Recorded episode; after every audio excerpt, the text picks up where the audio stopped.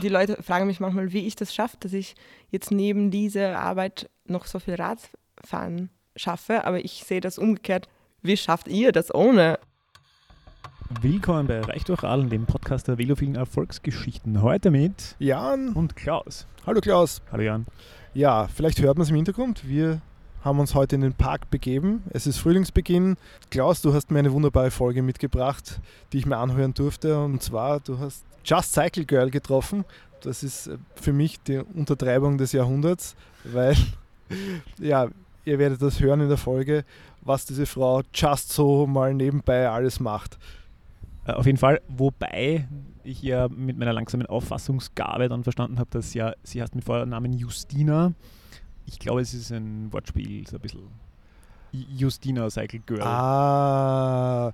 meine Auffassungsgabe noch langsamer. nein, nein, gerne sind wir hier behilflich. Aber was sie so macht, wenn, sie, wenn ihr gerade Fahrt ist, also offensichtlich ist sie nie Fahrt, sie tut sehr gerne Rennrad trainieren und hat dann vor mehr als einem Jahr beschlossen, wenn man das gerne macht, wenn man gerne weit Rad und lang Rad fährt, äh, was macht man logischerweise?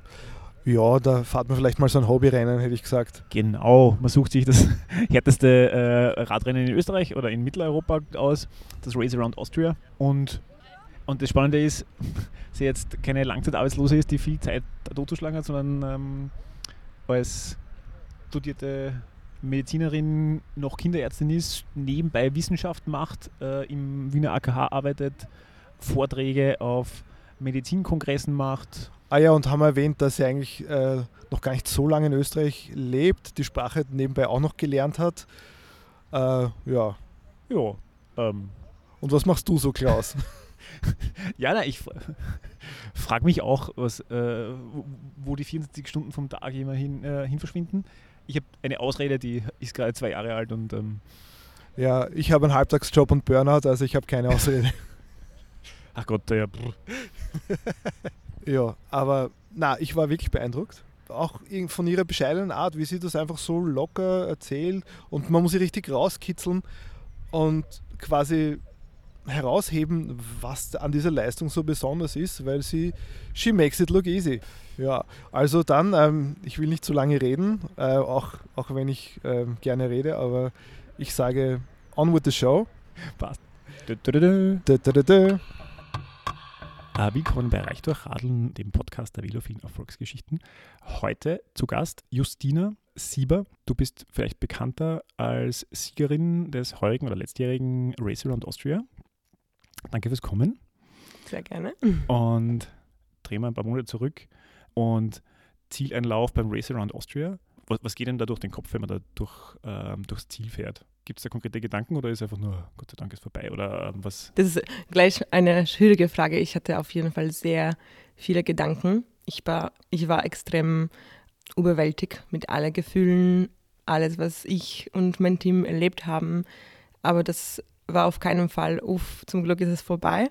Ich habe mich eigentlich sehr gut gefühlt, vor allem weil ich voll mit guten Gefühlen, Adrenalin und sehr dankbar auf jeden Fall, dass ich das geschafft habe, dass eben alle Leute dabei waren, so viel für mich get getan haben und dass wir das geschafft haben. Ich, man kann das nicht so beschreiben, jetzt ähm, in einem Wort, einem Satz. Es war einfach so vieles zu bearbeiten, dass ich auf jeden Fall noch monatelang gebraucht habe, das für mich zu bearbeiten und bis jetzt, glaube ich, bin ich noch nicht ganz durch.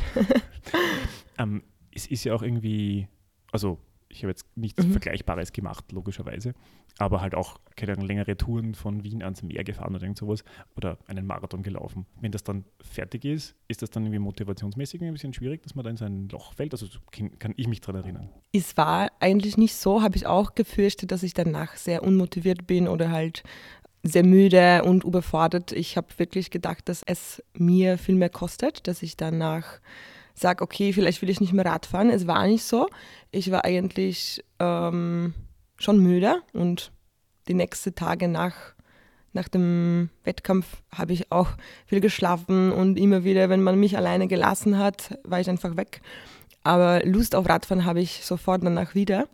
Und obwohl ich vorher gesagt habe, dass RA ist so one in the lifetime experience, ähm, schon während Rennen habe ich gewusst, dass ich das nochmal machen will, kann. Nun, danach hatte ich viele Probleme mit, mit meinem Hand. Vielleicht viele haben auch mitbekommen, dass ich jetzt, ähm, meine Hand war gelähmt, meine beiden Hände waren gelähmt eigentlich kurzfristig und dann äh, rechte Hand war wieder ganz gut drauf nach zwei, drei Wochen, aber linke war eigentlich noch zwei, drei Monate motorisch äh, beeinträchtigt und dann sensorisch bis Dezember sogar, so wirklich lange. Und dementsprechend habe ich mich schon zurückgezogen, weil ich doch Angst hatte, dass ich diese Hand nie wieder zurück habe, so wie früher. Okay. Und das ist, war jetzt eine direkte Auswirkung, also das war direkt vom Rennen eine Überbelastung oder Fehlbelastung oder was auch immer das dann ja, ist. Ja, ich, ich war so dumm. Ich habe vieles vorbereitet für, für Rennen und mit vielen Leuten auch geredet, was ich noch machen soll, vorbereiten soll. Und ich war bereit, dass ich jetzt Popo-Probleme haben werde, dass ich jetzt erbrechen kann, Durchfall haben kann und so weiter und Probleme mit Schlafen und Schlafentzug und auch halt dann mentale Probleme mit halt aufgeben wollen. Auf das alles war ich vorbereitet. Über meine Hände habe ich gar nicht gedacht. Und ich habe immer früher ohne Handschuhe trainiert. Und so bin ich auch Rennen gefahren. Äh, und äh, jetzt rückblickend denke ich mir, dass das sehr dumm war, weil alle Ultrasportler haben eben Probleme mit, mit, ähm, mit Lähmung von Ulnaris. Ja, jetzt weiß ich auch, warum alle Handschuhe für Rennradfahrer haben so Polsterchen äh, in diese Plätze, wo man eben auf Nerven mhm. drückt. Und jetzt würde ich es einfach nicht nie wieder so machen ohne Handschuhe, aber habe ich nicht dran gedacht. okay.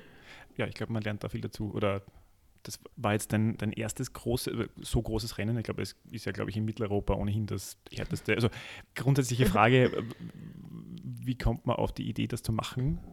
Mm, ich habe früher ähm, schon, schon als Jugendliche Leichtathletik gemacht, dann bin ich in Triathlon reingefallen. Seit 2014 habe ich dann Triathlon trainiert und dann nach meinem Umzug nach Österreich habe ich zwar immer weiter hierhin trainiert, aber keine Wettkämpfe gemacht, weil alles zu viel war.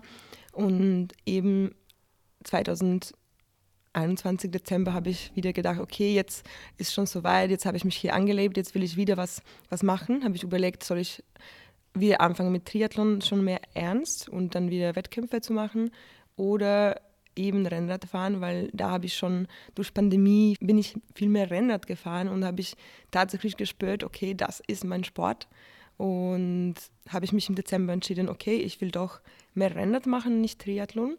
Und gleich am Anfang habe ich eben RAA gesehen ähm, und habe gedacht, okay, wenn ich jetzt Rennrad trainiere, das will ich machen. Ähm das ist äh, schon, glaube ich, ein bisschen lustig, weil das ist, so wie du gesagt hast, das ist eine von den längsten Rennen, glaube ich, Ultrarennen in Europa. Und man fängt normalerweise mit was Kleineres an. Aber, mh, mm, aber für mich funktioniert eben so.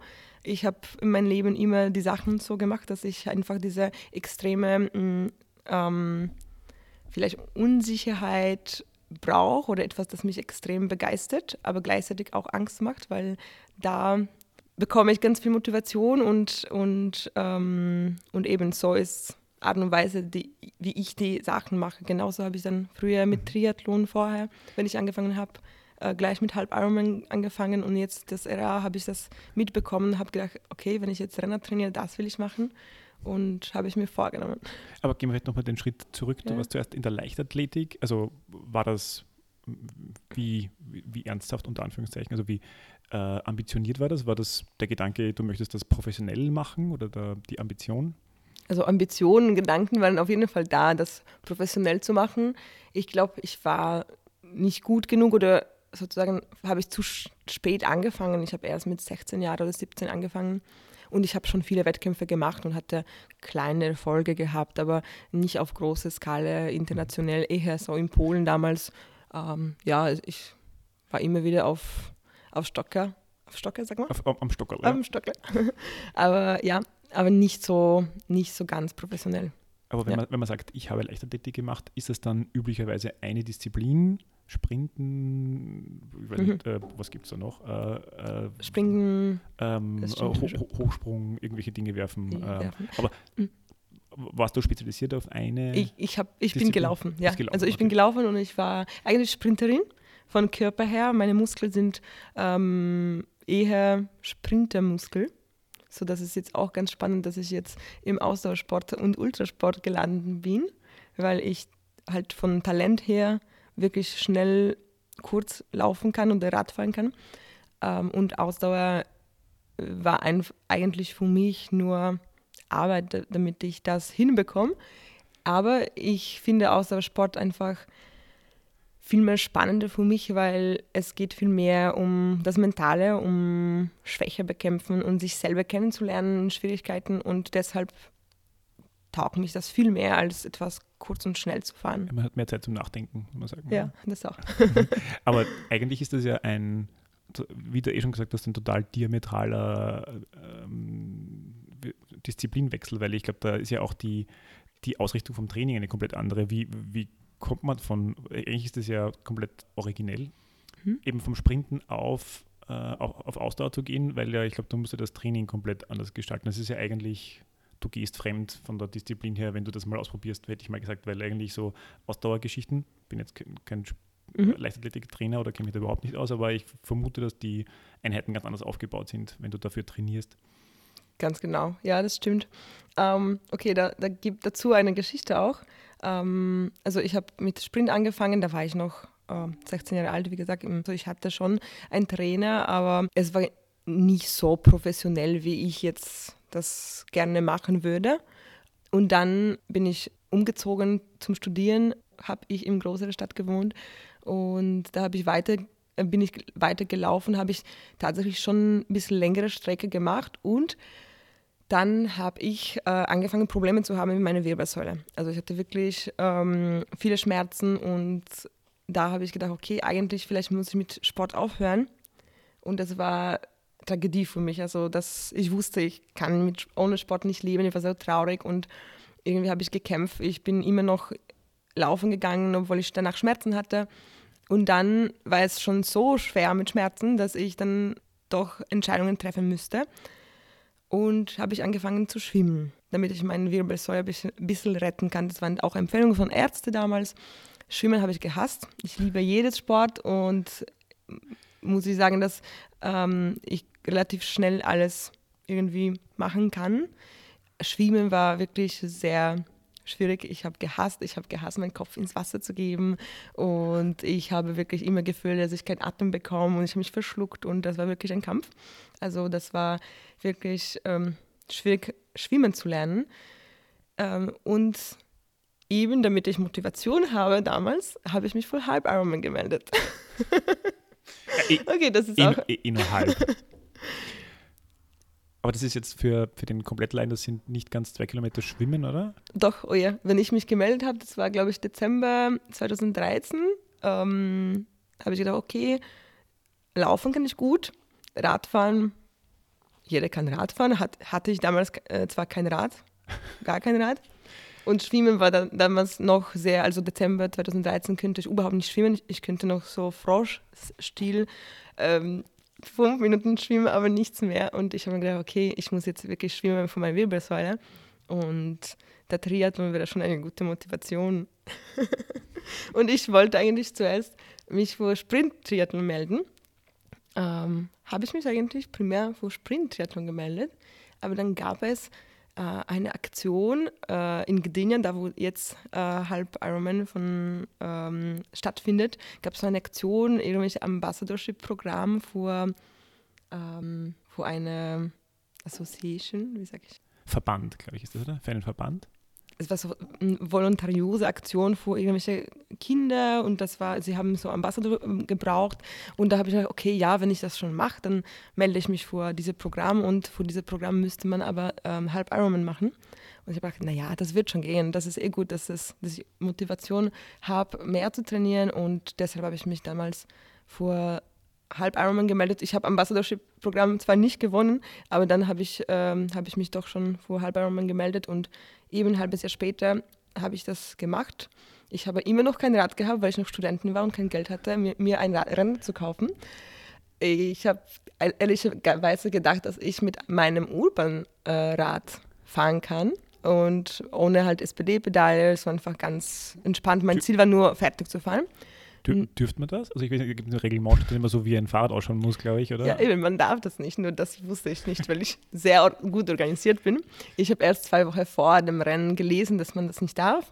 Und dann war große Panik wieder, okay, was mache ich jetzt? Ich habe mich vorbereitet. Auf Spinningbike habe ich trainiert im Gym und, und war ich eigentlich, beim, beim Laufen war ich relativ fit. Schwimmen könnte ich schon sogar kraulen, habe ich geschafft. Ähm, habe ich immer noch zwar nicht im Open Water äh, geschwommen, aber könnte ich schon kraulen. Ich wusste, dass ich diese zwei Kilometer irgendwie schaffe. Und dann zwei Wochen vorher habe ich ähm, eben kennengelernt, dass ich nicht mit meinem Urban-Bike fahren darf. Und ich habe mir dann ein Rad aus, ausgeborgt von meinem Onkel, der 180 cm groß ist. Und ich bin mit dem Rad dann mein erstes ähm, Halbarmen gefahren so zwei Hände nach vorne und oh, in ja. sehr coole Position. Ich hatte auch jetzt keine SPD-Schuhe, so ich bin ganz normal im Laufschuh gefahren mit dieser Korb, diese Körbchen. Körbchen da, ja. Ähm, also ich glaube, meine Ausstattung war, hm, glaube ich, billiger, also okay. billiger und mehr, weniger professionell als die Helme von manchen Triathleten. Aber ich habe das geschafft. Ich habe auch, glaube ich, ganz gute Zeit gemacht und dann habe ich eben von einem Trainer ähm, ein Angebot bekommen, dass ich bei ihm trainieren soll, im Club kommen soll und so hat angefangen auch mit Triathlon. so, cool. ja. Und dann war das Interesse mal geweckt. Ja, auf jeden Fall. Ja, also das hat und, mir sehr gefallen. Mhm. Und das war noch, das war noch in Polen mhm. äh, während dem Studium und dann bist, bist du in den Triathlon hineingekippt sozusagen. Richtig, oder? richtig. Und da auf auf Podium unterwegs gewesen oder jetzt war einfach nur auf Teilnahme und ich möchte ins Ziel kommen? Mein Ziel war, ins Ziel zu kommen und damals in Gdynia ähm, bin ich nicht auf Podium gekommen. Ich glaube, ich war nicht so weit weg. Ich glaube, ich war in erste zehn Frauen, trotz meiner Ausstattung. ähm, und ja, auf jeden Fall äh, waren meine Interessen an Triathlon geweckt und dann mhm. habe ich angefangen zu trainieren und ja, ich bin schon auf Podium gestanden, immer wieder und wollte ich auf jeden Fall okay. noch mehr ähm, erreichen, mehr schaffen und habe ich dann eben mit, mit einem Trainer trainiert. Ja. Mhm. Okay, und dann, dann fast forward irgendwann mal, dann bist du also fertig studiert irgendwann mal und dann immer nach ja. Österreich gekommen, wieder so. Dann das mal. gab gewisse Zeit, wo ich ein, mit einem Bein in Polen gelebt habe und äh, mit einem Bein hier in Österreich, eben weil ich habe meinen ähm, zukünftigen Ehemann kennengelernt und ähm, habe ich noch äh, in Polen äh, letztes Jahr Studium gehabt und immer wieder hierher schon gefahren, mhm. Äh, mich mit Paul zu treffen und ähm, und dann irgendwann habe ich mich entschieden, umzuziehen ähm, nach Österreich. Und, und nach dem Umzug habe ich noch weiter eigentlich trainiert, Triathlon. Äh, für mich selbst ohne Trainer damals schon, weil es war schon leider ein mhm. bisschen zu kompliziert und äh, mit halt Pläne und meine Gruppe war natürlich ist in Polen geblieben. Es war auch nicht einfach für mich, äh, nach dem Umzug hier zu sein, weil Anstieg im Beruf, auch Sprache. Mein Freund damals war eigentlich fast nie zu Hause, obwohl ich hier umgezogen bin, mit ihm zu sein. Er war noch damals Profisportler, so eigentlich war ich fast immer alleine. Ich hatte auch natürlich meine Freunde und meine Familie gelassen. So. Mhm. Es, es ist nicht einfach, Leben wieder aufzubauen für sich im neuen Land. So auf jeden Fall war das eine große Herausforderung und, und eben in meinem Beruf, ich wollte auch ich wollte eigentlich sehr gerne im AKH arbeiten, weil ich auch wissenschaftlich gearbeitet habe in Polen. Ich bin eigentlich halt im Rahmen eines wissenschaftlichen Projektes umgezogen, weil ich auch Wissenschaft in Polen gemacht habe, halt mhm. PhD. Und ich habe mir das viel leichter vorgestellt, als es war. Ähm, man könnte das wieder, glaube ich, auch mein berufliches hm, Start ein bisschen ruhiger erstatten, als gleich im AKH anzufangen. Aber so habe ich das auch gemacht und es war auf jeden Fall nicht einfach, dann alles unter, unter einem Hut zusammenzubringen, halt neues Beruf, noch weiter ja. trainieren. So. Ich habe dann doch Sport gemacht, regelmäßig, aber habe ich keine weitere Wettkämpfe gemacht für gewisse Zeit. Und dann mhm. eben letztes Jahr habe ich schon wieder das Gefühl gehabt, es fällt mir und das will ich wieder probieren für mich. Du postest ja relativ viel oder jetzt vielleicht immer mehr, jetzt auch mit dem, dem äh, intensiven Radtraining. Da haben wir so ein bisschen gesehen, glaube ich, was die äh, sportlichen Schwerpunkte waren. Und irgendwie das, das Fahrrad war am Anfang in einem von zehn Posts und gegen Ende ist es neun von zehn Posts, die irgendwie am Fahrrad oder mit dem Fahrrad stattfinden. Und ja, das war jetzt mein Eindruck, der, den man da von außen mitkriegt, abseits, wenn man davon sieht, was du sonst noch Ja. so äh, an Bewerben da jetzt gemacht hast. Du, du bist Kinderärztin im AKH. Ich bin Kinderärztin noch nicht ganz fertig. Man Okay. äh, ist mit Studium fertig man, und man kann sich entscheiden, jetzt Facharztausbildung zu machen Mhm, oder ja. Allgemeinarzt zu bleiben. Ich habe mich entschieden, Facharztausbildung zu machen für Kinderheilkunde. Und da bin ich jetzt. Brauche ich Mhm. noch circa nicht ganz zwei Jahre, bis ich fertig bin, aber ich arbeite mit Kindern, Mhm. ja. Ähm, und zusätzlich mache ich auch PhD. Ja. Und das heißt, ich arbeite auch wissenschaftlich. Vor einem Jahr habe ich mir auch ein Jahr genommen nur für Wissenschaft, weil das auch mir sehr wichtig ist. Äh, jetzt arbeite ich klinisch, also halt ganz normal als Ärzte und Mhm. versuche weiter Wissenschaft zu machen in meiner Freizeit. Aber ja, es ist, es ist alles zusammen zu Wissenschaft machen in der nicht einfach. ist gut. Ja. ähm, aber eine Beobachtung, ich, ich finde das total spannend, wenn man jetzt deinen Instagram-Account folgt, wie 8000 Leute, wenn ich das richtig gesehen habe. Du erzählst gar nicht so viel, also gar nichts. Ich glaube, du sagst nur, dass du im AKH bist. Und mir kommt vor, so eine genderspezifische Beobachtung. Ich glaube, Männer würden sofort sagen, dass ich bin da jetzt Arzt im AKH und ich mache dies und jenes. Und ich mir kommt vor, dass das, Frauen sind da viel bescheidener. Oder äh, willst du es quasi nicht so rausposaunen, was du da gerne machst? Wäre auch okay. Also nicht, ist alles okay. N- Nein, wenn du so fragst, ich habe überhaupt kein Problem zu sagen, dass ich Ärztin bin und dass ich jetzt nebenbei jetzt Sport mache, auch Ja. ganz ernst eigentlich, weil so wie du merkst, das war für mich letztes Jahr, das war jetzt Arbeit und Rennrad, so das ist jetzt beide Sachen sind für mich super wichtig und ich glaube, ich habe kein Problem zu, eben zu sagen, dass ich jetzt ähm, auch abgesehen vom Sport was mache und das, was Ja. ich mache, ist auch, ist auch besonders und, und wichtig für mich.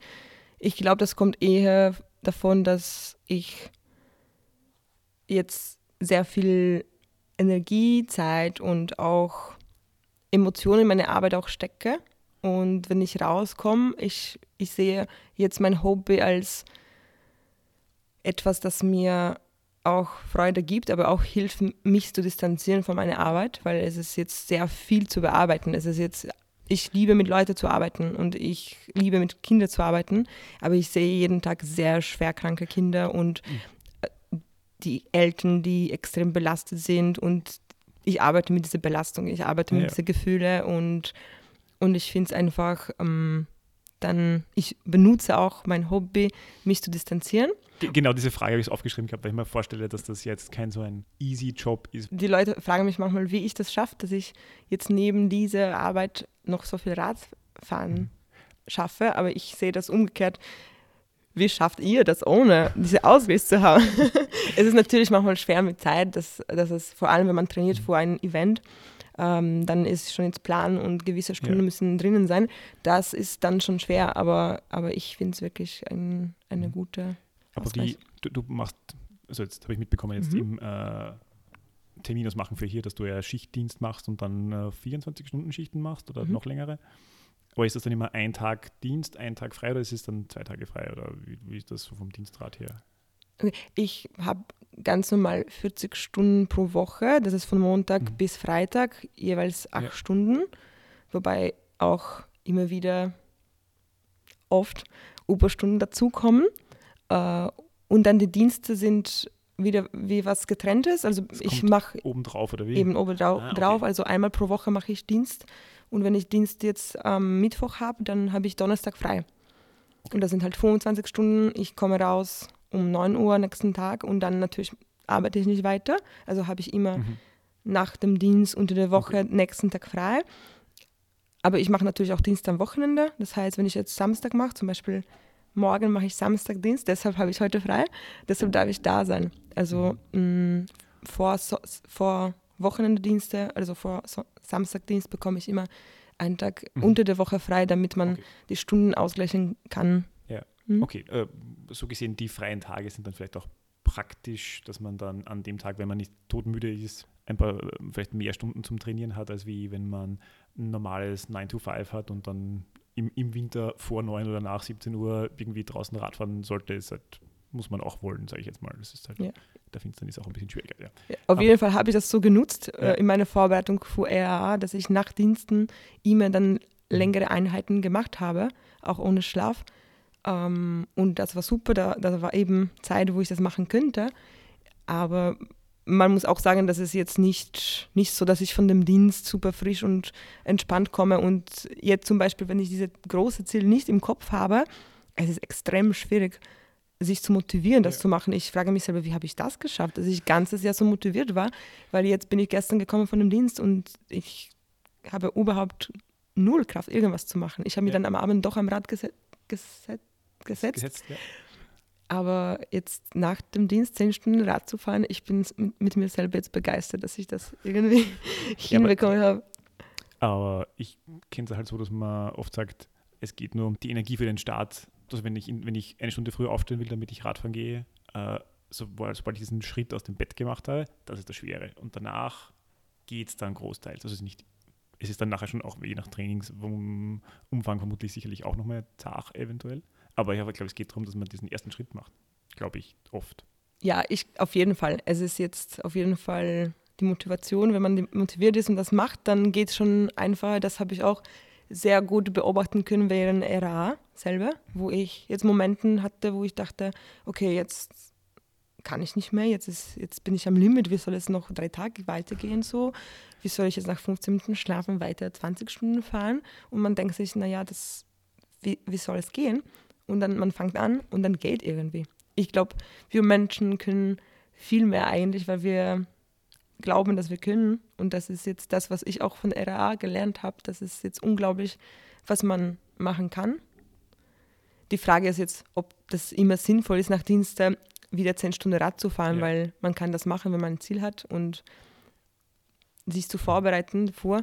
Aber Körper braucht auch Erholung und es ist jetzt nicht immer, glaube ich, das Beste, was man machen kann. ich glaube, das ist auch oft ein Missverständnis, dass Leute, die von außen so, Training, so trainierenden Menschen zusehen, also mhm. die für irgendwas Arges oder was Professionelles trainieren, dass diese die, ähm, Regeneration halt auch äh, total wichtig ist und da irgendwie auch ein bisschen Disziplin braucht, dass man dann mal nichts tut. Und dann muss dem Körper halt auch Pausen gönnen. Ganz ja. genau, richtig. Wie kann man sich die, die Vorbereitung jetzt fürs, fürs Race Around Austria vorstellen? Oder fahren wir so nochmal einen Schritt davor, welche Rennen bist du schon davor gefahren? Ich habe tatsächlich, bevor Entscheidung, dass ich RA fahren will, habe ich äh, im Baden, Radmatten, bin ich gefahren. Das war, glaube ich, 100 Kilometer. Das war mein, mein erstes Rennen überhaupt im Rennradsport. Hat mir sehr gefallen. Äh, und dann eben kam Dezember, wo ich mich entschieden habe, dass ich Rennradsport ähm, mehr ernst machen will.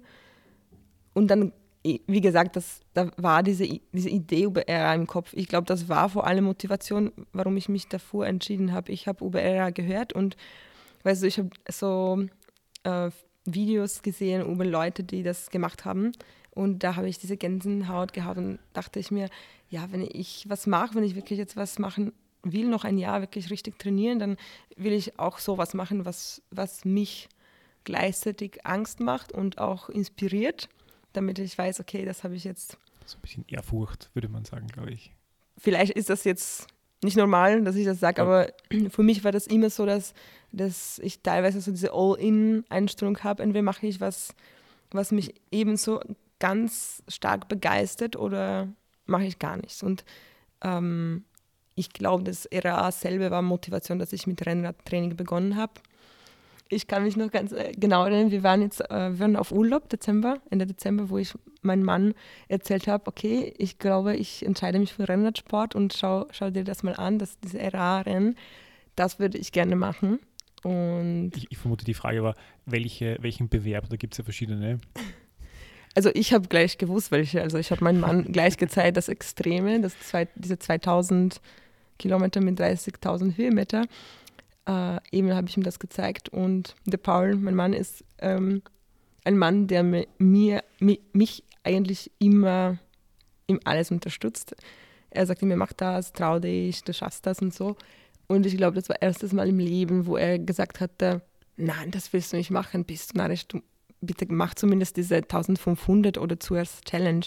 Und da war ich so böse auf ihn, weil ich habe mir gedacht, wieso? Ich habe mir das ausgedacht. Das inspiriert mich so sehr, ich will das machen. Und er war wirklich ganz ernst, nein, das, das schaffst du nicht neben deinem Job. Und wie stellst du dir das vor? Du musst arbeiten, du musst davor jetzt 15 Stunden pro Woche trainieren und du wirst nur Stress haben. Er kennt mich schon sehr gut und er weiß, dass ich so unheilbare Optimistin bin auch. Und eigentlich glaube ich jetzt, dass er mich am Anfang schützen wollte, dass, dass ich mir nicht so viel Stress mache.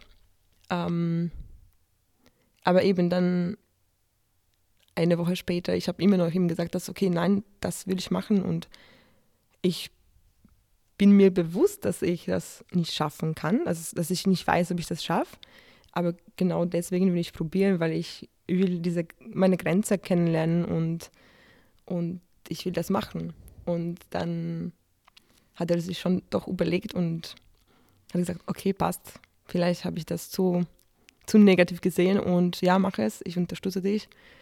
Und er war natürlich dann am Start dabei und hat sehr viel auch investiert nicht nur während Rennen, aber schon vorher mit Vor bei Vorbereitungen und ähm, auch jeden Tag. Also ich bin oft von Arbeit zurückgekommen und habe ich mich gleich am Rad hingesetzt und er hat Einkauf gemacht und gekocht und alles, damit ich jetzt gut trainieren kann. Also da war er am Ende ähm, wirklich unglaubliche Hilfe, dass ich das mein Ziel erreichen kann. Aber das war wirklich eben die erste Reaktion war, nein, das ist jetzt, da hast du dich, das, das, das ist sogar für dich jetzt zu viel, das, das sollst du nicht machen. Aber vielleicht ist ja gar nicht so schlecht, wenn dir jemand, wie soll man sagen, deine, deine Vision abklopft, ob du das wirklich ernst meinst. Also, also ich finde es gar nicht so schlecht, wenn mir jemand, äh, wenn ich sage, ich habe da eine Idee und die Person sagt dann nicht, wuhu, super, sondern will, will vielleicht auch unbewusst schauen, ob, ob ich das wirklich will. Und so gesehen ich, ich finde, das ist äh, eine, gute Prüfung für deinen Traum, ob du das wirklich machen willst. Das stimmt, auf jeden Fall. Aber ich glaube, es ist auf jeden Fall auch nicht klassische Weg, wie man die Sache macht. Normalerweise man fängt nicht an, man sagt nicht, okay, ich will jetzt Ultrasport machen und ich fange jetzt gleich an mit RA. Also die Leute machen, die, die meisten Leute machen das halt, okay, ich schaue zuerst so kurze Rennen, wenn mir das taugt, mache ich das und ich weiß, dass es für mich eben umgekehrt gut funktioniert. Das habe ich schon mit Triathlon ausprobiert so. Ich weiß nicht warum. Ich glaube, dass ich glaube wirklich fest, dass es gibt Leute, die mh, mm, brauchen Vorbereitungen, damit sie sich sicher fühlen, dass sie etwas schaffen. Und es gibt die Leute, die diese Stress, diese Unsicherheit, die Unsicherheit brauchen. brauchen ja. Davon mhm. nehmen sie Energie. Und ich glaube, ich bin die zweite Gruppe. Und obwohl es klingt oft so dann, vielleicht ignorant sogar, weil wie kann man so sagen, ah, ich vorbereite mich für sowas halb, innerhalb einem halben Jahr, ist teilweise schon ein bisschen ignorant. Aber das ist, das hat nichts, also ich war auch überhaupt nicht sicher, dass ich das schaffe. Eher umgekehrt, ich, ich habe mir wirklich bis vor zwei Monaten vor dem Rennen gedacht, ich werde das wahrscheinlich nicht schaffen, aber ich will jetzt probieren, weil das ist für mich eine, der Weg dazu und auch diese Probe ist für mich sehr besonders, für, für mich als Entwicklung und mhm. von, also ich habe das eben so gesehen, dass, dass ich das einfach alleine, diese Probieren als was Besonderes sehe. Und ich wollte fertig fahren natürlich, aber für, für mich war auch okay, wenn ich jetzt sage, ich habe es nicht geschafft. Und ich glaube, dass ich einfach sehr viel Kraft und Motivation nehme von etwas, was mich unruhig macht. Ja, also ich, kennst du Tony Robbins, so ein Motivationsguru, ein amerikanischer, der hat irgendwie so in so einem, kennst du einen Talk von ihm, wo er erklärt, es gibt Leute, die, die brauchen Certainty, da muss alles möglichst äh, sicher sein, wie du es eh schon gesagt hast, und Leute, die brauchen Uncertainty, die, mhm. die, brauchen irgendwie eine aufregende Situation in ihrem Leben und dann dementsprechend gestalten sie ihr Leben, dass, dass, mhm. sie, ähm, dass sie daran wachsen können. Also ich, ja. für mich klingt das genau nach diesem ja. zweiten. Das, ja, es, es gibt natürlich Nachteile von dieser, äh, von dieser Art und Weise. Ich sage jetzt nicht, dass, ja, ich glaube, ich brauche diese Uncertainty, aber das ist jetzt oft, gibt oft Momente, wo ich dann auch diese Unruhe spüre und ich will es nicht mehr, ich will es abgeben oder ich es ist halt, es fordert auch viel von mir. Ich weiß, dass ich mich dabei entwickle, aber manchmal denke ich mir, warum bin ich so dumm? Warum mache ich nicht die Sache so wie andere Leute und mache ich mir ganz genau, plane ich das und dann kann ich alles in Ruhe machen. Frage ich mich immer wieder. Jetzt bin ich schon, glaube ich, alt genug zu sagen, okay, es wird bei mir immer so sein, wahrscheinlich.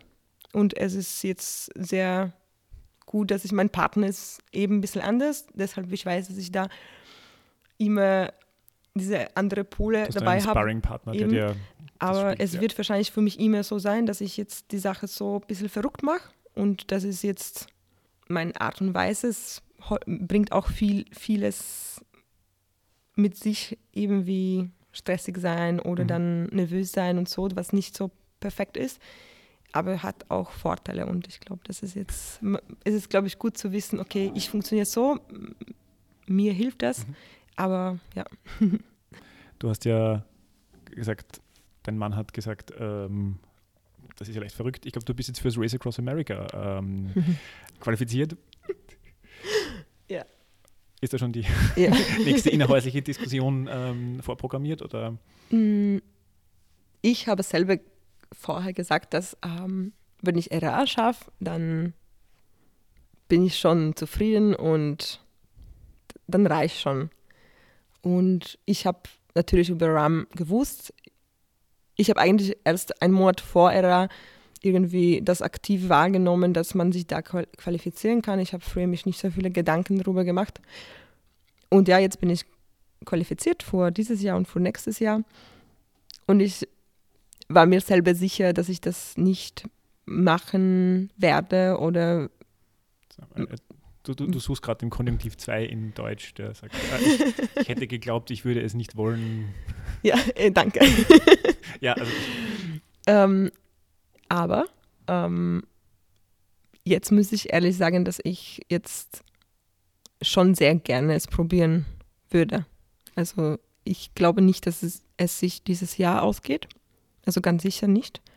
Ähm, aber ich würde das schon gerne machen. Und ich habe leider bei ERA noch nicht meine Grenze erreicht und habe ich mir eigentlich viel schlimmer vorgestellt.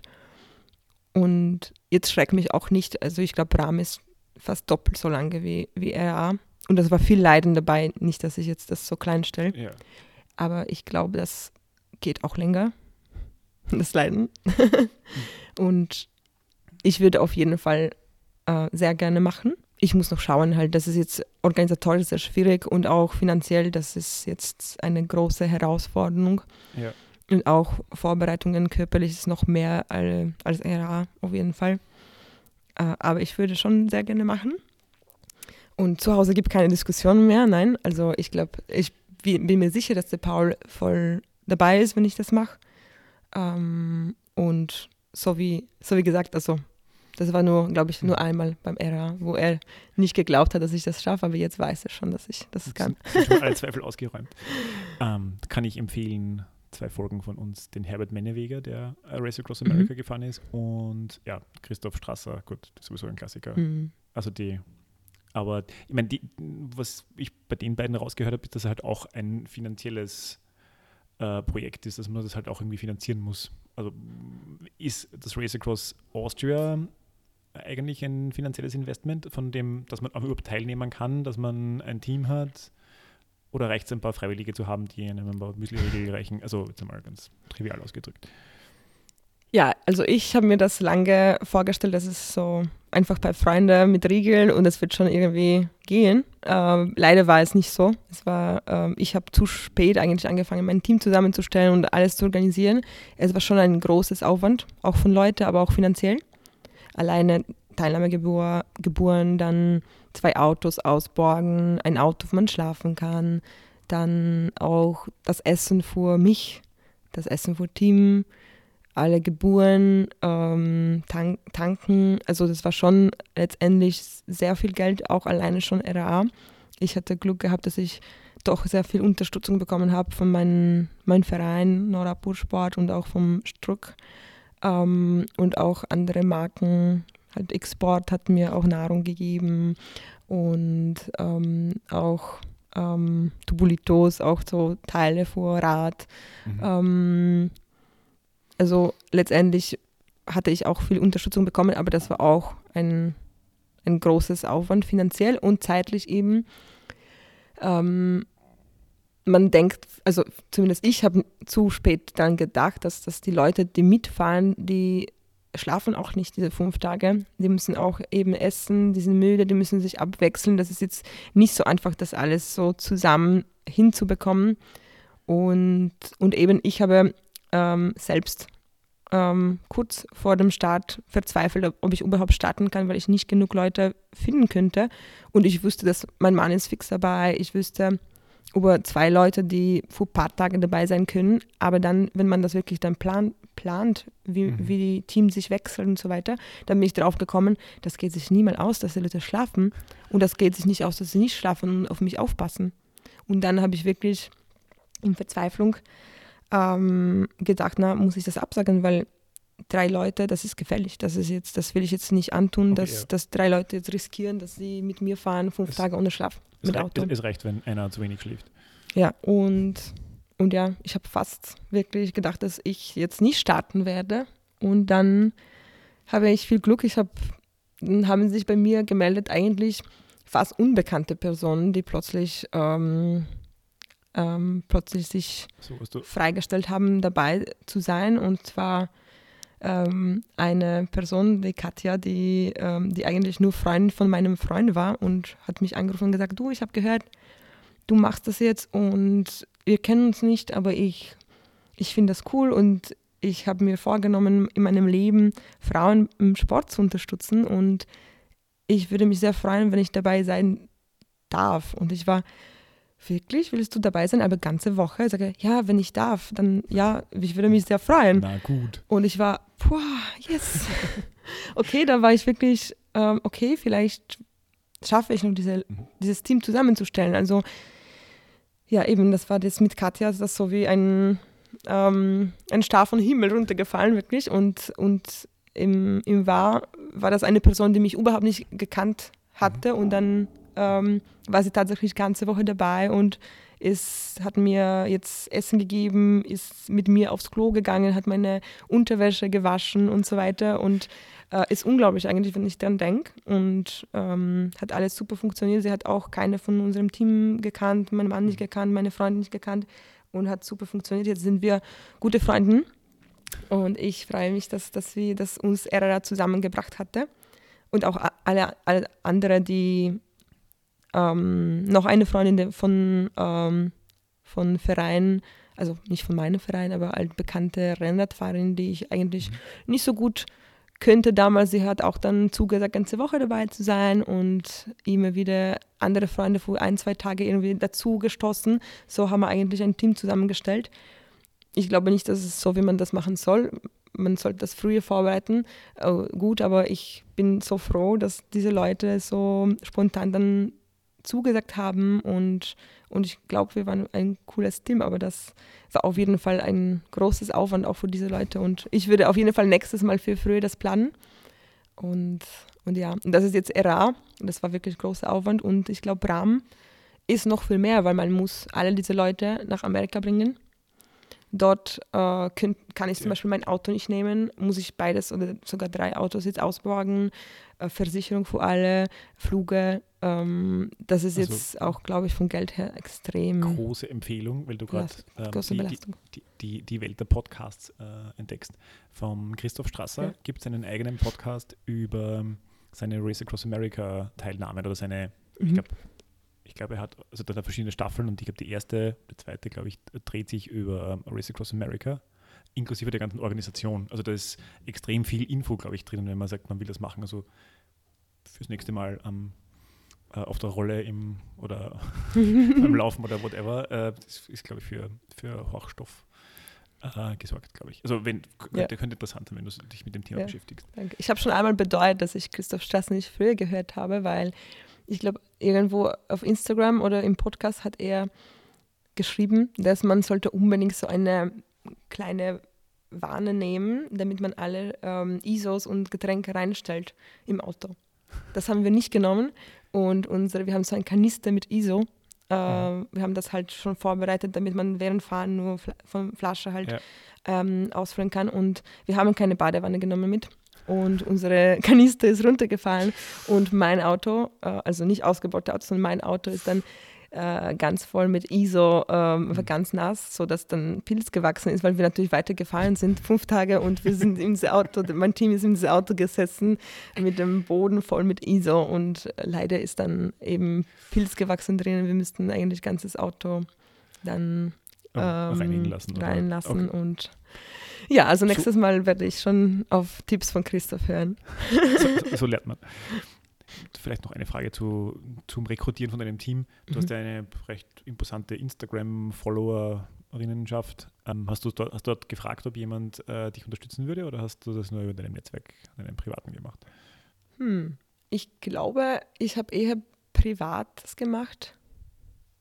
Ich glaube, oh jedoch habe ich kurz, wenn ich jetzt verzweifelt war, habe ich, glaube ich, sogar probiert, aber dann war ich schon selber mit mir so, okay, wie dumm bin ich, dass ich das so spät mache und wie soll das funktionieren? Ich habe schon, glaube ich, einmal eine Story gemacht, dass ich jetzt noch wer suche und ähm, noch eine Freundin von mir, die noch mehrere Followers hat, die, die Nora äh, Ja. Unicorn, hat sie auch, glaube ich, gepostet, dass ich noch wer suche. Ähm, aber letztendlich waren das am Ende ähm, durch Freunde eher, äh, Fre Freunde von Freunden, Freunde meines Mannes auch, Bruder meines Mannes und meine Freunde und eben nur die Katja, die dann äh, so spontan dazu gekommen ist, die war äh, eigentlich unbekannt, aber das war nicht durch Instagram, sondern auch Empfehlung von einem Freund. So letztendlich waren das die, die Bekannte. Mhm. Ja. Okay. Ah, cool. äh, Nora war auch schon bei uns. Okay. Unicorn Cycling. Ja, ich weiß. Wir haben ja vorher kurz über deinen Instagram-Account gesprochen. Aus welcher Motivation heraus machst du den? Also ich kann mich damit überhaupt nicht vergleichen in der Reichweite her, aber ich, also ich war ein Jahr in Karenz und finde es irgendwie spannend äh, zu zeigen, dass man das als Vater auch cool finden kann und dass das auch Spaß macht, wenn es auch anstrengend ist. Ist es eine ähnliche Mission, die man vielleicht als weibliche Sportler, Sportlerin macht, dass man sagt, man zeigt her, äh, Rennradfahren ist auch was für Frauen. Findest du das irgendwie, ist das so eine Mission, die du Ja. so im Hintergrund hast? Auf jeden Fall. Also ähm, ich finde es sehr mh, wichtig, als Frau sich zu zeigen, nicht im Sinne von, oh schau, wie hübsch bin ich, wie gut angezogen und wie weiblich schaue ich an, sondern eher, ich bin eine Frau, ich bin stark, ich schaffe zu trainieren neben meinem Job und ich bin erfolgreich. Ich finde es das sehr wichtig, auch andere Frauen zu inspirieren, auch sich zu trauen, die Träume zu leben und auch mutige Sachen zu machen, probieren und auch vielleicht manchmal scheitern, aber trotzdem machen. Also das ist auf jeden Fall ähm, die Gedanke dahinten.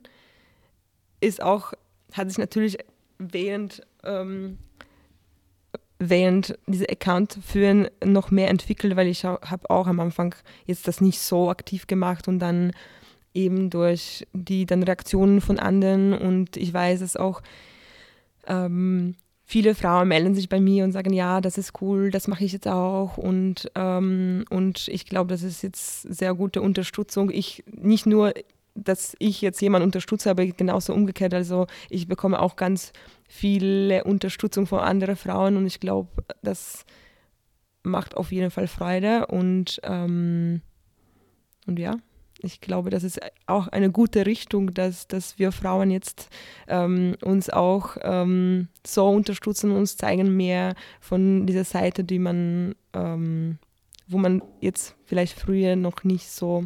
Was mich früher nicht so getraut hat oder irgendwie, also mein Empfinden und ich glaube, das wird auch so in medialen durchaus transportiert, dass halt ähm, mittlerweile Frauen gerne zeigen, was sie können, was Mhm. cool ist und halt vor, ich weiß nicht, 10, 15 Jahren war es halt, ich, also ich sage das jetzt verkürzt, ähm, schau, wie hübsch ich bin. Ich glaube, das hast du so äh, gesagt, dass das früher Mhm. gereicht hat. Ist jetzt irgendwie böse ge- ausgedrückt, aber ich glaube, dass das, das gut ist, dass sich das weiterentwickelt hat und dass man sagt, äh, schau her, was ich kann und du kannst das vielleicht auch. Mhm.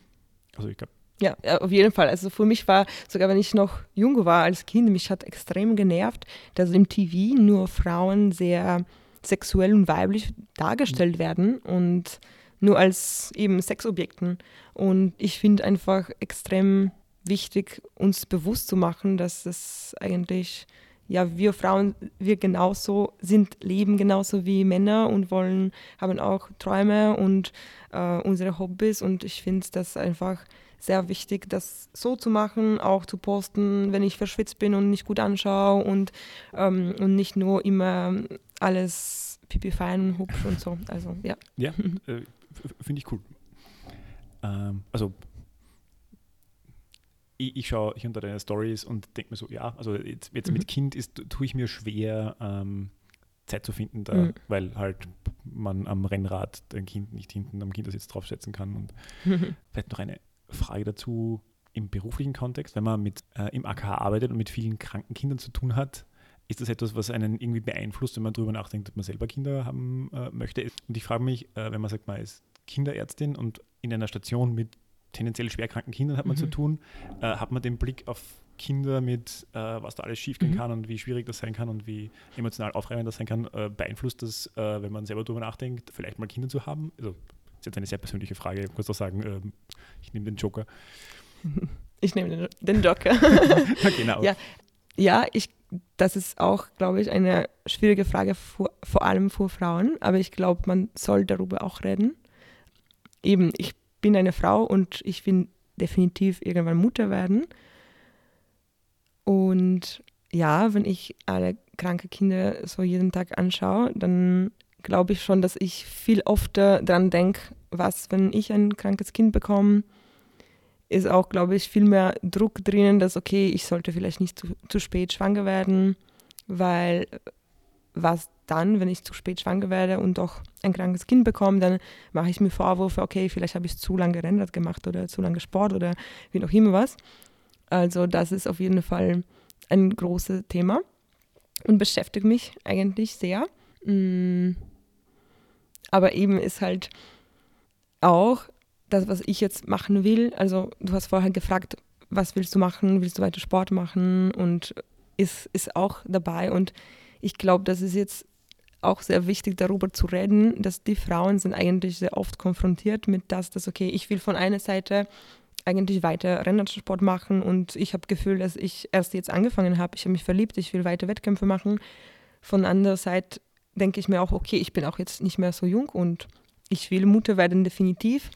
Und auch wenn ich das schaffe und dann, ähm, wie schaffe ich dann wieder zurück zu Sport zu kommen und oder vorher, weil ja, ich, ich meine, man wird nicht Eltern alleine. Es, ich glaube nicht, dass ich dann jetzt, wenn ich schwanger werde oder mit Kind bin, äh, ich bekomme auf jeden Fall sehr viel Unterstützung und ich bin mir ziemlich überzeugt, dass ich äh, weiter äh, Sport machen kann. Und da haben auch nicht alle Frauen so viel Glück mit ihrem Partner.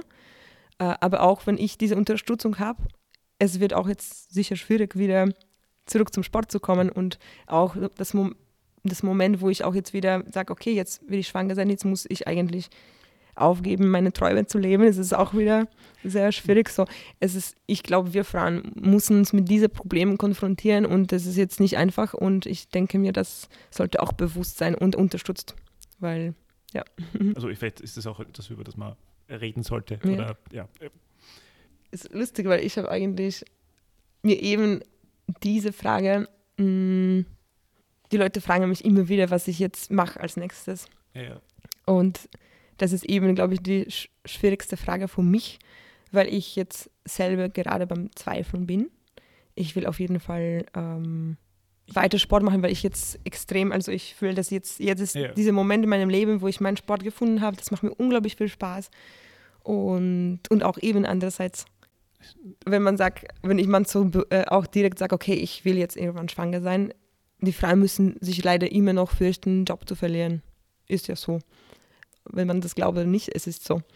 Dann eben mit Sport ist wieder halt, man denkt, okay, ja, wenn die jetzt schwanger wird, dann ist jetzt eh, macht sie eh nichts mehr. Das glaube ich auch wieder nicht. Ich glaube, ich bin mir ziemlich überzeugt, dass man sehr gut zurückkommen kann, noch stärker, nur ähm, eben, man muss darüber reden, man, äh, mhm. ja, man muss, also es ist jetzt, glaube ich, wichtig, sich Gedanken darüber zu machen, mhm. bewusst zu sein, dass es das Problem gibt und die ja. Männer haben es nicht, leider. Naja, also dem, jetzt ja. nicht, vielleicht nicht unmittelbar körperlich, aber ich, ich kenne halt die, ähm, das Thema, dass einem halt einfach die Zeit abgeht. Also dieses, äh, ich habe mir in meiner Naivität, ich war in Jahr in Karenz, mir vorher gedacht, ach, da habe ich so viel Zeit und da werde ich dann diese und jene Dinge machen und ähm, man kommt dann drauf, dass in der Karenz, wo man sich nur ums Kind kümmert und äh, ein bisschen Haushalt macht vielleicht, ähm, äh, man nicht mal zu den Dingen kommt, die man vorher neben dem Job machen konnte. Das Zeitbudget wird halt anspruchsvoller. Und ich, ja, ich habe ein bisschen unsere Strava-Accounts verglichen und habe gesehen, ja, oh ja, da, so viele Höhenmeter würde ich auch gerne machen. Das ist mit dem Lastenrad mit Kindern ein bisschen mhm. schwierig. Also ich bin einmal mit die, auf die Jubiläumswarte mit dem, kennst du Backfeed, dieses mhm. Lastenrad, ja, raufgefahren. Rauf geht überraschend leicht, also leichter runter. Dafür sind die okay. Bremsen vom holländischen Fahrrad nicht gemacht. egal, aber äh, Ja. die, man kommt nicht so leicht auf die Höhenmeter. Ja, Ja, ich glaube, das Leben mit Kind ist wieder ganz was anderes. Ja. Ich kann, du kannst viel mehr, ich kann mir nur vorstellen, ich weiß es nicht, wie es ist. Ich hoffe aber, dass man das irgendwie, wenn man will, gut irgendwie Mensch. aufteilen kann Das und ist auch sicher schwierig, aber, aber hoffentlich möglich. Ein, ein Tipp vorher besprechen oder über diese Dinge, über Szenarien, wie man sich das aufteilen kann, äh, sprechen. Genau. Äh, Nochmal ganz kurz zum Race Around Austria. Gab es irgendwelche Tiefpunkte während dem Rennen? Ja, mehrere. ähm, ich glaube, also erstes Mal war es, ähm, ich bin erst 27 Stunden ohne Schlaf gefahren und dann habe ich, glaube ich, eine Stunde nur geschlafen und bin ich dann weitergefahren durch die Nacht. Und da, glaube ich, das war der schlimmste Moment, wo ich dann nach einer Stunde Schlaf, nach zweieinhalb oder drei Stunden, habe ich mich einfach so schlecht gefühlt und ich wusste, okay, ich habe schon ein, meine Stunde Schlaf für heute erledigt und ich muss jetzt wieder 20 Stunden fahren und ich könnte einfach nicht mehr, weil es war noch dunkel, also ich bin dann, glaube ich, um 12 Uhr in der Nacht schlafen gegangen, um 1.30 Uhr schon wieder losgefahren und der Plan war, dass ich jetzt durch, also dass, dass ich jetzt Den ganzen Tag ganzen Tag fahre, vielleicht 15 Minuten irgendwann Power Nap, aber es war nichts mehr als das geplant, weil sonst würde es sich nicht ausgehen mit Cats Off. Und dann ich nach dem Schlaf habe ich dann bin ich dann zwei Stunden gefahren und ich meine Augen und ich überhaupt ich könnte nicht mehr. Ich habe gedacht, ich schlafe ein, ich kann nicht mehr fahren. Wie soll das funktionieren jetzt fünf Tage?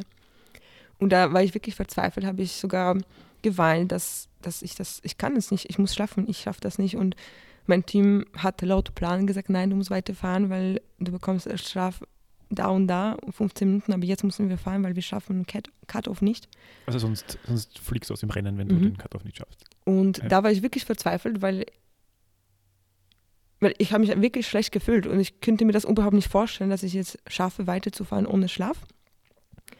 Dann haben wir so, also mein Team hatte dann Krisebesprechung gehabt und äh, der Pauli hat dann entschieden, okay, lassen wir sie doch jetzt früher schlafen, diese 15 Minuten, weil sie ist einfach so verzweifelt. Und ich habe dann um 4 Uhr ähm, schlafen hingelegt, nur, nur vor 10 Minuten. Dann bin ich aufgewacht und dann bin ich 20 Stunden wirklich ohne Probleme gefahren. Und das war auch für mich so, aha-Effekt, wie geht es eigentlich? Und seitdem haben wir immer so gemacht, dass ich dann in der Nacht um 12, 1 eine Stunde geschlafen habe. Und diese 15 Minuten Power-Nap äh, habe ich nicht untertags gemacht, sondern kurz bevor Sonne aufgegangen ist, weil diese Dunkelheit trug so extrem. Und dann man fährt und es ist langweilig und es ist dunkel, man hat nicht so viel Abwechslung im Kopf. Und nachdem wir das umgestellt haben, da- dass ich jetzt um 12 schlafe eine Stunde und wenn ich jetzt wieder während Dunkelheit müde bin, schlafe ich noch 10 Minuten als Reset Kopf, dann, dann hat es wirklich gut funktioniert und ich hatte natürlich immer wieder noch so Downs und wo ich müde war, wo ich jetzt nicht gut gelaunt war, aber der größte Moment war tatsächlich nach diesen 27 Stunden, wo ich wirklich dachte, okay, es wird jetzt nicht mehr so weitergehen mit so wenig Schlaf und, und dann habe ich gedacht, okay, es geht doch immer wieder weiter. Es ist unglaublich eigentlich. Das war wirklich für mich eine große ähm, Überraschung, dass man so viel schafft dann weiter und Ja. Aber war, war das die einzige Krise oder gab es noch irgendwelche anderen? Also du hast irgendwie, es war noch Schmerzen im Knie irgendwo, habe ich gelesen, kann das sein? ja, war viele andere. Das war das der groß, das die Größte. größte Krise, wo ich wirklich dachte, ich schaffe das nicht. Dann hatte ich schon Krisen, aber ich war eigentlich ziemlich überzeugt, dass wir das schaffen. Ähm, Probleme, ja, also mh, Knie auf jeden Fall. Nach drei Tagen hatte ich Schmerzen schon überall und die habe ich eigentlich während Fahren nicht so stark gefühlt. Knie schon ein bisschen, aber das war auch jetzt zum Aushalten. Das Schlimmste war immer, wenn nach Schlaf, wenn Körper Mhm. eben in Erholungsphase gegangen ist, zum Aufstehen. Das war immer, jede Bewegung nach Schlaf ist dann sehr schmerzhaft. Mhm. Und ich glaube, ab Tag drei müsste ich sogar schon Schmerzpille immer wieder jetzt dann äh, schlucken. Nicht viel, aber, aber wirklich, weil die Schmerzen waren so stark. Aber wenn man fährt, man spürt das nicht mehr. Das ist auch Ja. für mich wirklich sehr spannend. Das, dass es geht. Okay. Und sonst, ja, schlafen. Man ist müde, man will schlafen, man will mehr schlafen. Mm. Aber es ist immer wieder, also ist immer wieder gegangen. Ich dachte, dass ich eigentlich viel mehr äh, da kämpfen werde, aber die Leute, die dabei sind, du, man ist nicht alleine. Ich glaube, Ja. das ist jetzt, ich bin immer aufgestanden, extrem so, boah, es ist jetzt schon wirklich eine Stunde, das fühlt sich wie fünf Minuten, wie geht es? Aber dann siehst du äh, sieben Leute, die eine kocht Kaffee für dich, andere macht dir schon die Schuhe, äh, jemand dann bringt dir Salbe für Poposchmier und dann denkst du, na gut, also ja, sie sind jetzt auch alle wach und machen alles für mich, da kann ich nicht je- jetzt jammern und dass ich jetzt schlaf schlafen will. Also ich glaube, das ist auf jeden Fall ein großes Mindbooster, diese Leute Ja. dabei zu haben. Und ja, es geht immer wieder weiter und dann, man hat dann von Momenten, wo man denkt, okay, ich bin jetzt sch- schläfrig, ich kann nicht mehr, aber dann kommt wieder so ab Moment und dann geht es super gut und ich hatte wirklich ziemlich viel Spaß. Obwohl ich müde war, hatte ich immer wieder, ich, ich liebe Radfahren und ich finde Österreich ist einfach so schön. Man, ich hatte so viele Momente, wo ich dachte, es ist so schön, einfach macht so viel Spaß zu fahren. Und von diesen Momenten habe ich dann jetzt wieder Kraft gezogen und ist immer wieder weitergegangen. Ja, äh, ich habe gesehen, die ähm, Großglockner von Heiligenblut drauf. Das bin ich auch vor ein paar Jahren mal gefahren. Also vermutlich deutlich langsamer als du, aber ähm, ja, das ist eine sehr coole Strecke zum Beispiel. Voll. Sehr schön. Gut, ich überlege gerade noch. Ähm, eigentlich habe ich da jetzt alles gefragt, was ich mir irgendwie aufgeschrieben habe und noch viel mehr. Ähm, was bist du da rund um Stiefsee auch gefahren? Da habe ich jetzt irgendwie auf Strava so eine 3600 Höhenmeter Tour gesehen. War das einfach jetzt eine Spaßtour oder irgendwie Training oder? Beides. Also schau, ich habe eigentlich letztes Jahr immer so trainiert. Ich wusste, dass ich jetzt lange Einheiten immer wieder machen soll. Und ich wüsste auch, dass ich neben meinem Job nicht so viel Zeit habe, dass ich das wirklich planen kann, okay, da und da mache ich das und das. Und ich habe immer wieder versucht, so solche Touren ähm, irgendwo reinzukleben. Und äh, ist ähm, da bei- beim Stiefsjoch Stilfsee auch, ja. Stelvio ist einfach Stelvio, der eben, Stelvio ist das, was ich jetzt. Ja. Stilfsjoch, auch, Okay. ja. okay, bei Stelvio war ich einfach, ich war in Schweiz bei, bei einem Kongress, wo ich jetzt auch einen Vortrag halten müsste, wollte. Ähm, und nachdem der Kongress schon fertig war, Ja. war ich schon in Schweiz und habe mir gedacht, okay, das ist jetzt gut, ähm, wieder neue Plätze zu nutzen als Motivation. Das war auch schon kurz vor RA und Mhm. viel Trainings drinnen im Ja. Beine und ich habe immer wieder eben benutzt neue Plätze Ja. zum, für Motivation. Und eben bin ich Ja. dann, habe ich mir gedacht, okay, Stelvio habe ich noch nie gemacht. Das ist jetzt so ein Klassiker, wo Rennrad fahren, mache ich einfach. Ähm, ich wollte sogar von Schweiz, glaube ich, zurück nach Hause nach Wien mit Rad zu fahren. Aber dann hätte sich nicht ausgegangen mit dem Dienst am nächsten Tag. So das, Das schwierig. Also ja. Ja. ja. Aber auf jeden Fall, also ich habe ganzes Jahr eigentlich alle meine Trainings so ein bisschen benutzt, wo, wenn ich irgendwo fahren müsste, habe ich jetzt dann immer, bin ich dann mi- immer mit Rad gefahren, weil ich wollte das halt, ähm, ich glaube, vom Kopf ist als Motivation nutzen, okay, ich muss einfach dorthin und jetzt zu denken, okay, ich muss jetzt zehn Stunden Trainingseinheit machen, ist ganz was anderes, wenn man denkt, okay, ich muss jetzt zum Beispiel Bad Waltersdorf kommen und dann habe ich immer wieder solche Aktionen mir überlegt, dass ich einfach ähm, Rennradfahren irgendwo reinbaue. Ja. Und somit habe ich immer diese lange Einheiten erledigt gehabt. Eine Abschlussfrage. Unser Podcast heißt Reich durch Radeln. Mhm. Also da geht es nicht ausschließlich notwendigerweise ums finanzielle Reichwerden, aber Mhm. ähm, die Frage, die wir mal gerne stellen, ist, inwiefern hat dich Radfahren reich gemacht? Ähm, auf jeden Fall durch viele schöne Erfahrungen, durch viele Menschen, die ich beim Rennradfahren kennengelernt habe, aber auch für mich selbst, glaube ich, durch diese ständige Entwicklung, Änderungen von, von mir, also ständ, ständig mich selbst zu ändern und fordern. Ich glaube, das macht mich ständig reich und diese Reichtum nutze ich in andere Bereiche meines Lebens. Diese in No Comfort Zone zu sein und sich okay damit fühlen, diese ständig an was arbeiten und sich selber kennenlernen und die Grenze zu verschieben, das ist auf jeden Fall reich Mhm. zu sein. Das klingt Mhm. gut. ja, also ich glaube, ich habe jetzt alle meine Fragen hier angebracht. Und ja, äh, sag mal danke. Und ich verfolge die Starterliste für das nächstjährige Race Across America. und ja, schau mal, was, äh, welche coolen Strecken du uns äh, in deinem Instagram-Feed da zeigst. Und ja, schau mal, was deine nächsten herausfordernden Grenzverschiebungen für dich sind. Okay. Dann. Danke für das Gespräch. Sag danke. Passt. Danke. Ciao. Das war die neue Folge von Reich durch Radeln. Schön, dass ihr dabei wart. Ihr findet uns auf allen gängigen Podcast-Plattformen und auf unserer Website www.reichdurchradeln.at. Reich durch Radeln wird produziert von Klaus Brixler und Jan Kilian. Unser Titeltrack kommt von MC Broco. Wir freuen uns über euer Feedback. Gibt es Gäste, die euch besonders interessieren, bestimmte Themen? Seid ihr vielleicht selbst sogar durch Radfahren zu Reichtum gelangt und wollt mit uns drüber sprechen? Schickt uns ein E-Mail an reichdurchradeln.posteo.de. Wir bedanken uns bei unseren Partnern, dem Fahrradmagazin Drahtesel und der radfahrenden Organisation Argus.